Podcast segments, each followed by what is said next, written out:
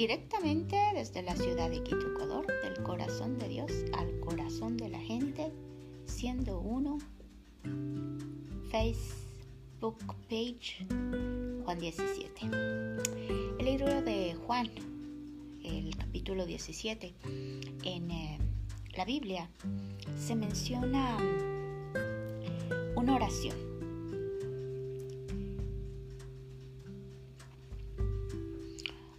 que nos llena de esperanza, pero que al mismo tiempo nos, uh, en inglés se dice challenge, nos reta. Ya hemos estado compartiendo mucho el reto de Jesús en cuanto a nuestra manera de vivir, de cambiar nuestra manera de pensar para poder cambiar nuestra manera de vivir, porque eh, hay muchas teorías y estipulaciones acerca de si cambias un pensamiento, cambias un proceso, en general son 21 días en que si tú, por ejemplo, decides que vas a comer más ensaladas o más vegetales, luego de 21 días es como ya un poquito una costumbre tuya de comer ese tipo de alimentos.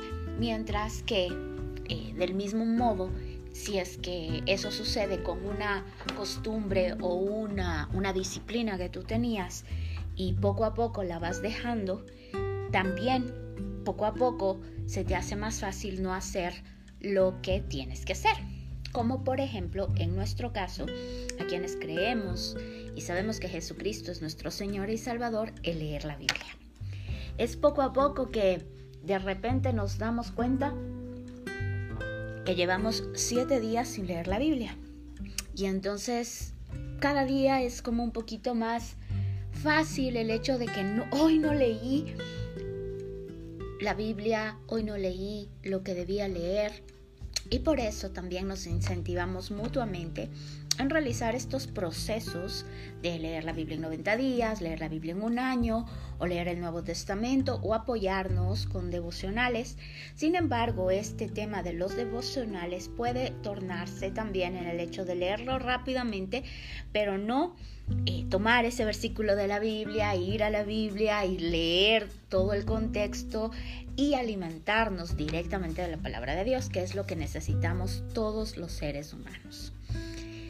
No solo de pan vivirá el hombre, sino de cada palabra que sale de la boca de nuestro Rey y Salvador.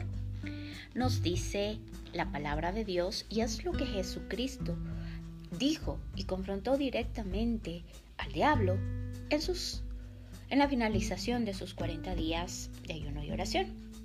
Alrededor del mundo, el pueblo cristiano, cristiano enfocado en Jesucristo nuestro Señor y Salvador, en el Espíritu de Dios dándonos vida en abundancia, la misma vida que dio a Jesucristo y le resucitó de entre los muertos. Y ese amor del Padre Celestial. Nosotros, los seres humanos, cristianos, seguidores de Cristo Jesús, hacedores de la palabra de Dios, no solo lectores de su palabra, vemos en este capítulo 17 del libro de Juan que Jesucristo ora específicamente por nosotros y por aquellos que también conocerán de Jesucristo a través de nuestro testimonio. Y resalta que quiere, Jesucristo anhela que nosotros entendamos que el Padre Celestial nos ama a nosotros tanto como le amó Jesucristo. Ahora, este es un punto álgido dentro del ambiente en el que nosotros decimos Dios nos ama, Dios es amor, eh, y comenzamos a estructurar en nuestra mente ciertos conceptos de nuestra vida de acuerdo a nuestra conveniencia. Uno de esos ejemplos es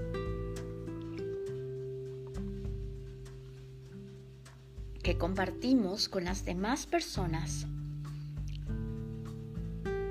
al Jesús crucificado, al Jesús resucitado. Sin embargo, no queremos compartir el corazón de Jesucristo en su trayectoria como ser humano aquí en la tierra.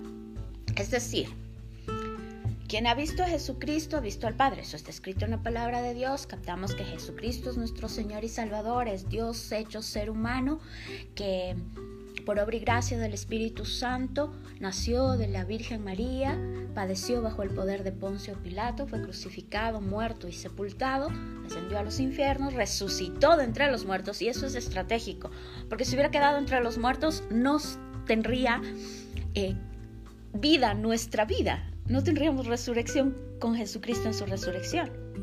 Resucitó al tercer día a los cielos y está sentado a la derecha del Padre y desde allí ha de venir a juzgar a vivos y muertos y su reino no tendrá fin. Creemos en el Espíritu Santo, Señor y dador de vida, que procede del Padre y del Hijo, que con el Padre y el Hijo recibe una misma adoración y gloria y que habló por los profetas y que da vida a nuestra vida. Creemos, pero no vemos los conceptos básicos que Jesús nos dio al vivir en esta tierra. Dios se hizo ser humano para que nosotros, seres humanos, débiles y quebrantados, tengamos un ejemplo de vida, un ejemplo de vida en abundancia, un ejemplo de confrontación. Jesucristo fue dando vida en todos los lugares a los que Él llegó. Paz. Es más, nos dice, les mando como corderos en medio de lobos. Ora por nosotros y le pide al Padre Celestial que no nos olvidemos que vivimos en este mundo, pero que no somos partícipes de este mundo. Ahora, ese concepto, yo soy parte de esta tierra. Lo que nos dice Jesucristo es que nosotros tenemos una identidad celestial. Cuando aceptamos a Jesucristo como nuestro Señor y Salvador, ya no solo somos criaturas, creación de Dios, sino que somos hijas e hijos de Dios a través del poder de la sangre de Cristo Jesús que nos purifica de todo mal y por eso tenemos entrada directa al trono celestial. Entonces, cuando Jesucristo ora en el huerto de Getsemaní, nos está diciendo, sí, en el mundo tendremos aflicción. ¿Y qué es el mundo? Es esta tierra, es esta humanidad, en el ser seres humanos, como Él había sido ser humano. En ese momento, Él estaba en esa transición de morir y resucitar. Como seres humanos, por eso la palabra de Dios nos dice que sí, somos crucificados con Cristo Jesús. Y esto no implica el tener estas esta crucifixión, crucifixión física, sino ser crucificados con Cristo Jesús a nuestro propio concepto humano. Ese concepto humano que viene con nuestra vida como seres humanos. Jesús nos, eh, Dios nos crea, ¿verdad? Padre, Hijo, Espíritu Santo nos dan aliento de vida, somos creados a imagen y semejanza de Dios, pero hay una concupiscencia, se llama. Esa misma libertad, libre albedrío que Dios nos da y que hace que Adán y Eva pequen. Eso, esa libertad de que nosotros decidamos confesar con nuestra boca que Jesucristo es nuestro Señor y Salvador. Si crees con tu corazón y declaras con tu boca, es decir, con nuestras acciones, somos testimonio de que Jesucristo es nuestro Señor y Salvador. Cuando Jesucristo era por nosotros en Getsemaní, capítulo 17 del libro de Juan, le dice al Padre Celestial, te pido que los protejas, que los protejas de todas estas situaciones que van a venir. No nos está diciendo que todo será, pero por... Por eso nos dice que habrá un cielo nuevo y una nueva tierra. Allí sí, allí llanto no habrá, ni tristeza ni dolor, porque entonces Jesús el Rey del cielo será para siempre el consolador. Allí no necesitaríamos ni la Apocalipsis. El libro de Apocalipsis no habrá necesidad de, luz ni nada porque es la luz de, del cielo específicamente. Pero allá, pero aquí en, en la tierra, hay cosas que confrontar. Y Jesús mismo vivió muchas situaciones hay momentos en los que callar. Cuando Jesús le dice a los padres de la niña Jairo, un sacerdote, Tomemos también en cuenta que los sacerdotes, los saduceos, los fariseos eran quienes estaban haciendo una persecución drástica a Jesucristo. Son ellos los que se enojan cuando Jesús va a la sinagoga y en el sábado le sana a un hombre que tenía el brazo lisiado. Pero Jairo viene y le pide que vaya a ver a su hija porque había muerto. Cuando Jairo, que porque estaba enferma, cuando Jairo se fue, fue a verle a Jesucristo a pesar de todos esos conceptos erróneos que tenían todos sus amigos sacerdotes. Iba a buscar esperanza en Jesucristo y Jesucristo no le dice, ah, pues porque me has azotado, me has estado insultando, tus amigos me han estado rechazando. No, él va. Y de pasito sana a la mujer que tenía el flujo de sangre y llega, y ya, inclusive los que estaban alrededor. Jesucristo sabía específicamente en qué entorno estaba viviendo Jairo. Por eso les pide, porque le salen a decir que ya ha muerto, ¿verdad? Y Jesús les dice, no está muerta, solo duerme. Y se le burlan. Entonces, sabía específicamente con quiénes estaba tratando en ese momento. Pero no discute con ellos porque les pudo haber dado una clase teológica en ese momento. Les dice, no, saquen a toda la gente. Y se quedó con papá y mamá que creían y que creen que Jesucristo es su Señor y Salvador, y va y le... Y por, eso fue Jairo a verle a Jesús, porque si no hubiera creído en Jesucristo y que podía sanar y que es el Hijo de Dios, no lo hubiera ido a ver, pero va. Y entonces Jesús levanta a la niña, es ahí cuando le dice Talita coma, y se levanta y les dice a la gente allí que no digan nada, porque también sabía específicamente el entorno y la, la forma en la que iban a, compartir tal vez este milagro. Por eso también Dios nos indica en su palabra muchas pautas, muchos, eh, muchas estrategias de cómo Dios va a obrar u obra en nuestra vida.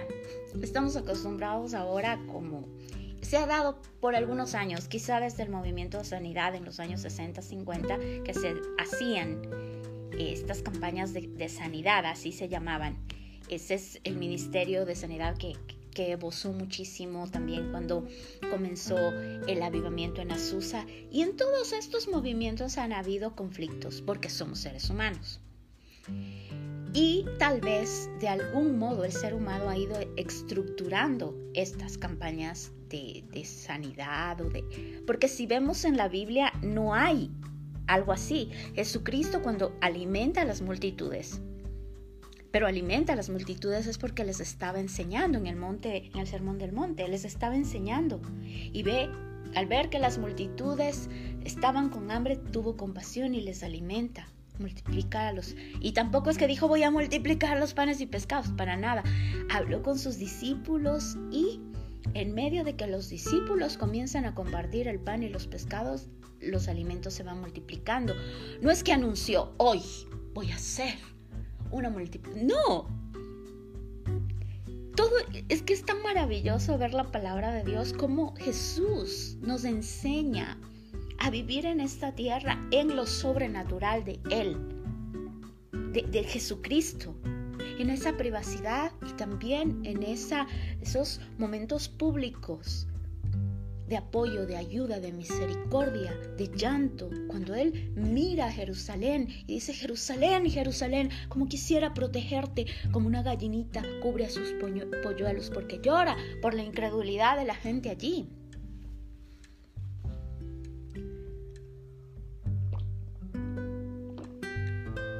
Y si vamos a través de la Biblia, en cada evangelio, como Jesucristo nace en un pesebre. Por eso fue el conflicto para los, y es todavía el conflicto para muchos de los judíos ortodoxos no mesiánicos. El hecho de que Jesús haya nacido humilde en un pesebre. En eso ya Jesús nos está hablando.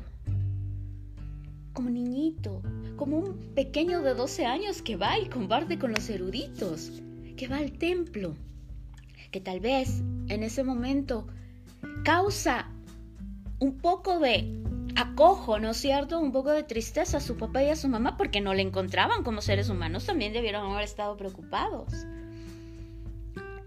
Un Jesucristo que con el peso de la cruz cae. Un Jesucristo ser humano que llora. Un Jesucristo ser humano que comparte. Me, me gustaría leer en la Biblia las ocasiones en las que Jesús sonríe o, está, eh, no sé, haciendo cosas que, que, nos traigan también esa alegría y el gozo. Por eso nos dice que el fruto del Espíritu es la alegría de Dios, nos fortalece, ¿verdad? Y, y tal vez en un momento dado Dios anhela que nosotros podamos sentir ese corazón alegre de nuestro Padre Celestial, de Jesucristo. Alégrense, alégrense nos dice, ¿verdad? Cuando en el, en el Sermón del Monte dice, alégrense, y nos dice, alégrense cuando las cosas no estén muy como en nuestro léxico decimos a pedir de boca, porque es como, eh, mm, como Jesucristo cuando sana a la mujer, le dices tu fe la que te ha sanado. Como Jesucristo, cuando sana a este chico que, que nació ciego, les dice, porque todos ya estaban tratando de es increíble los conceptos humanos que nosotros podemos tener, ¿no? Ese encuadernamiento. Todos comienzan a decir, a ver, porque ha, porque ha pecado, por eso ha de haber estado ciego, porque el papá pecó, como aquí, como decimos, ¿no? Y como seguimos lanzando maldiciones a hombres, a mujeres, a matrimonios, a mujeres, a niños, a niñas. ¿Y qué es lo que dice Jesús? No, es para que Dios se glorifique. Y uno dice, a ver, espérate, pero si ha pasado 18 años sin vista, sin poder ver. Y cómo le sana también. Es una estructura mental, tal vez llamémosla nosotros humanística, la que se ha ido involucrando dentro de nuestra percepción de cómo Jesús hace las cosas. Porque Jesucristo es clara en la Biblia, cómo, cómo vive, cómo lava los pies de sus discípulos antes de cenar el día de la última cena, cómo se hace invitar por saqueo, un cobrador de impuestos, y cómo el Espíritu de Dios lidera saqueo de volver la platita que robó. Por eso sabemos que podemos orar y el Espíritu de Dios está haciendo maravillas. Lo sabemos. Y en eso sabemos también que necesitamos nosotros agradecer por los milagros y permitir que el mismo Espíritu Santo siga, compartiendo con algunas personas cuáles son los milagros que han ido sucediendo. ¿Por qué? Porque Jesús no fue anunciando. Ah, ¿Se acuerdan cuando le sané a esta mujer que, que tenía los... No, más bien todo lo contrario, él pedía... Es, ¿Por qué? Porque primero, actualmente, Dios nos, Jesús nos estaba entrenando. Estoy segura que nos estaba entrenando a través de toda su forma de vivir. Y Jesús sabía, porque Él es omnipotente, omnipresente, conoce absolutamente todo. Sabía que el día de hoy íbamos a intentar tener un poquito de ese como, ah, yo también, yo estuve ahí, yo fui quien puso la mano. Y por eso el mismo, ¿cómo se sana esta mujer? Con el flujo de sangre es tocando el manto de Jesús, nada más. Y es Jesús el que siente, ¿verdad? Tu fe te ha sanado. Mientras que los discípulos estaban tratando de hacerle shu, shu, a la señorita, ¿no? A la señora, ¿cómo sería? Y, vamos viendo los milagros. Ve a esta mujer que llora porque su hijo está muerto y va y le resucita. No, Jairo tuvo que irle a ver a Jesús. Estaba enferma su hija. Jairo, un sacerdote. Jesús le ve a la mujer que está llorando por su hijo. Una mujer. Y va y le resucita al hijo. ¿Por qué? Pregúnteselo a Dios. Y eso también, leer las escrituras, la Biblia, cómo vivió Jesús aquí en la tierra, nos, nos quita uno, nos arranca bien, bien de lo profundo todo ese orgullo espiritual que podemos querer tener pensando que, que, nosotros hicimos algo, ¿verdad? Y es el Espíritu de Dios el que sana, Espíritu de Dios el que liberta. Nosotros oramos, obedecemos en la oración. Gracias a Dios obedecemos, porque el Espíritu Santo nos mueve. Todo es por su gracia, por su amor, por su misericordia, por su perdón. Por eso es que también eh, necesitamos mantener nuestra boca bien callada. Les he hablado de Zacarías 3, si pueden ustedes, sí, sí les compartí aquí el, el capítulo este de Zacarías 3 y, y de ser muy cuidadosos en ese aspecto. Y ver la Biblia con los ojos del Espíritu de Dios, no con los ojos del intelecto o de nuestro humanismo leer la Biblia para aplicarla, como los había compartido el día de hoy y que se los voy a postear, lo que menciona Santiago 2, en el capítulo 2 del libro de Santiago en el Nuevo Testamento, que tenemos que poner por obra. Y vamos, ¿no? Efesios 2 dice que por gracia somos salvos por medio de fe, no por obras para que ningún humano se tome la gloria de Dios, pero también si es que decimos que amamos a los demás y no ponemos en práctica lo que dice la palabra de Dios, entonces somos unos mentirosos, nos dice la Biblia. Entonces tenemos que ir poniendo en práctica lo que, lo que va diciendo, lo que, lo que vamos leyendo, cómo es el amor de Dios, eh, qué es lo que Dios anhela que, compartamos, cómo compartir su corazón de Padre Celestial, cuál es el corazón del Padre Celestial. Y hay muchos conceptos cerrados en la mente de los seres humanos que se transmiten de generación en generación. Entonces, primero es arrancar de raíz, sacudir todos esos conceptos humanos y ese sacudimiento, ese cambio, ocasiona conflicto. Es lo que les pasó a los fariseos, por eso se enojaban tanto. Tenían todos estos conceptos tan cuadrados. El sábado no, ¿cómo le vas a sanar a este hombre? primero estaba sus estipulaciones humanas antes de sanar a un ser humano. Todas estas cosas Dios está sacudiendo de nuestra mente porque se han ido tornando como, un, como una intoxicación en nuestra mente. Entonces primero tiene que limpiar todo esto con el agua de vida de la palabra de Dios para que nosotros podamos cambiar nuestra manera de vivir. Por eso necesitamos leer la palabra de Dios. Para ver, a Jesús, wow, ¿cómo es Jesucristo? ¿Qué es lo que nos dice? ¿Cómo comparte el pan? ¿Cómo cuida de sus discípulos, cómo habla con ellos, cómo les entrena, cómo les envía, cómo ora por nosotros. Y esa oración es magnífica, porque unos por otros podemos orar por esa protección sobrenatural y natural. Y el día de hoy nos unimos en oración, en un Padre nuestro que estás en el cielo. Santo es tu nombre. Venga tu reino, se hace tu voluntad en la tierra como en el cielo. Danos hoy el pan de cada día, perdona nuestras ofensas, como nosotros perdonamos a quienes nos ofenden. No nos dejes caer en tentación y líbranos del mal, porque tuyo es el reino, tuyo el poder y la gloria por siempre, por siempre.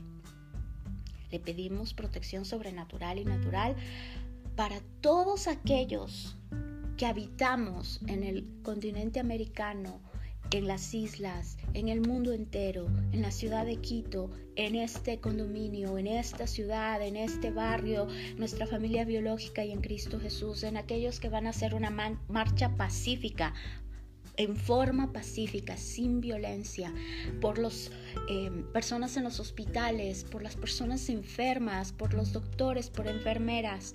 Pedimos por una protección sobrenatural y natural en policías, en militares, en toda la gente que está haciendo las investigaciones, en todos aquellos que están sacando a la luz todo aquello que ha estado robando, dañando, matando, destruyendo, dividiendo nuestra sociedad, prostituyendo, corrompiendo en el nombre de Cristo Jesús, hoy le decimos gracias a nuestro Padre Celestial por su obra en la cruz del Calvario, por la obra de Jesucristo al ser crucificado, vencer la muerte, el pecado y ser resucitado por el poder del Espíritu de Dios.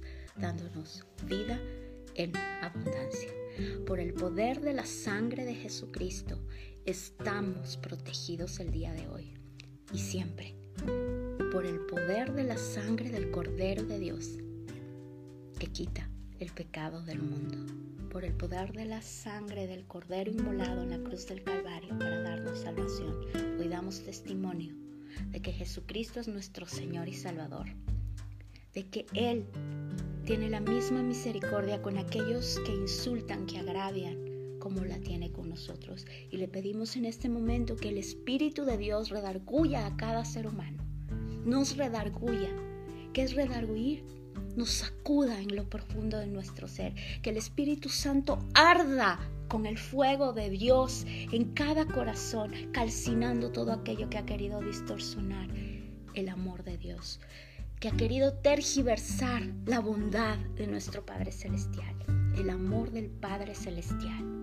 Hoy le pedimos a Dios por todas aquellas personas que están así como, no quiero recibir el amor de Dios, no me hables más de Jesucristo. Y en este momento Jesús les dice, yo morí por ustedes, les dice Jesucristo.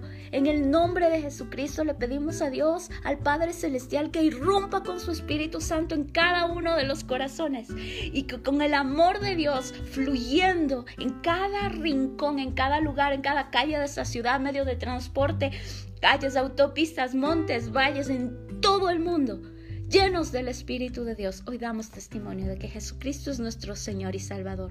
Y le pedimos al Padre Celestial que muestre el corazón del Padre Celestial, hija e hijo de Dios.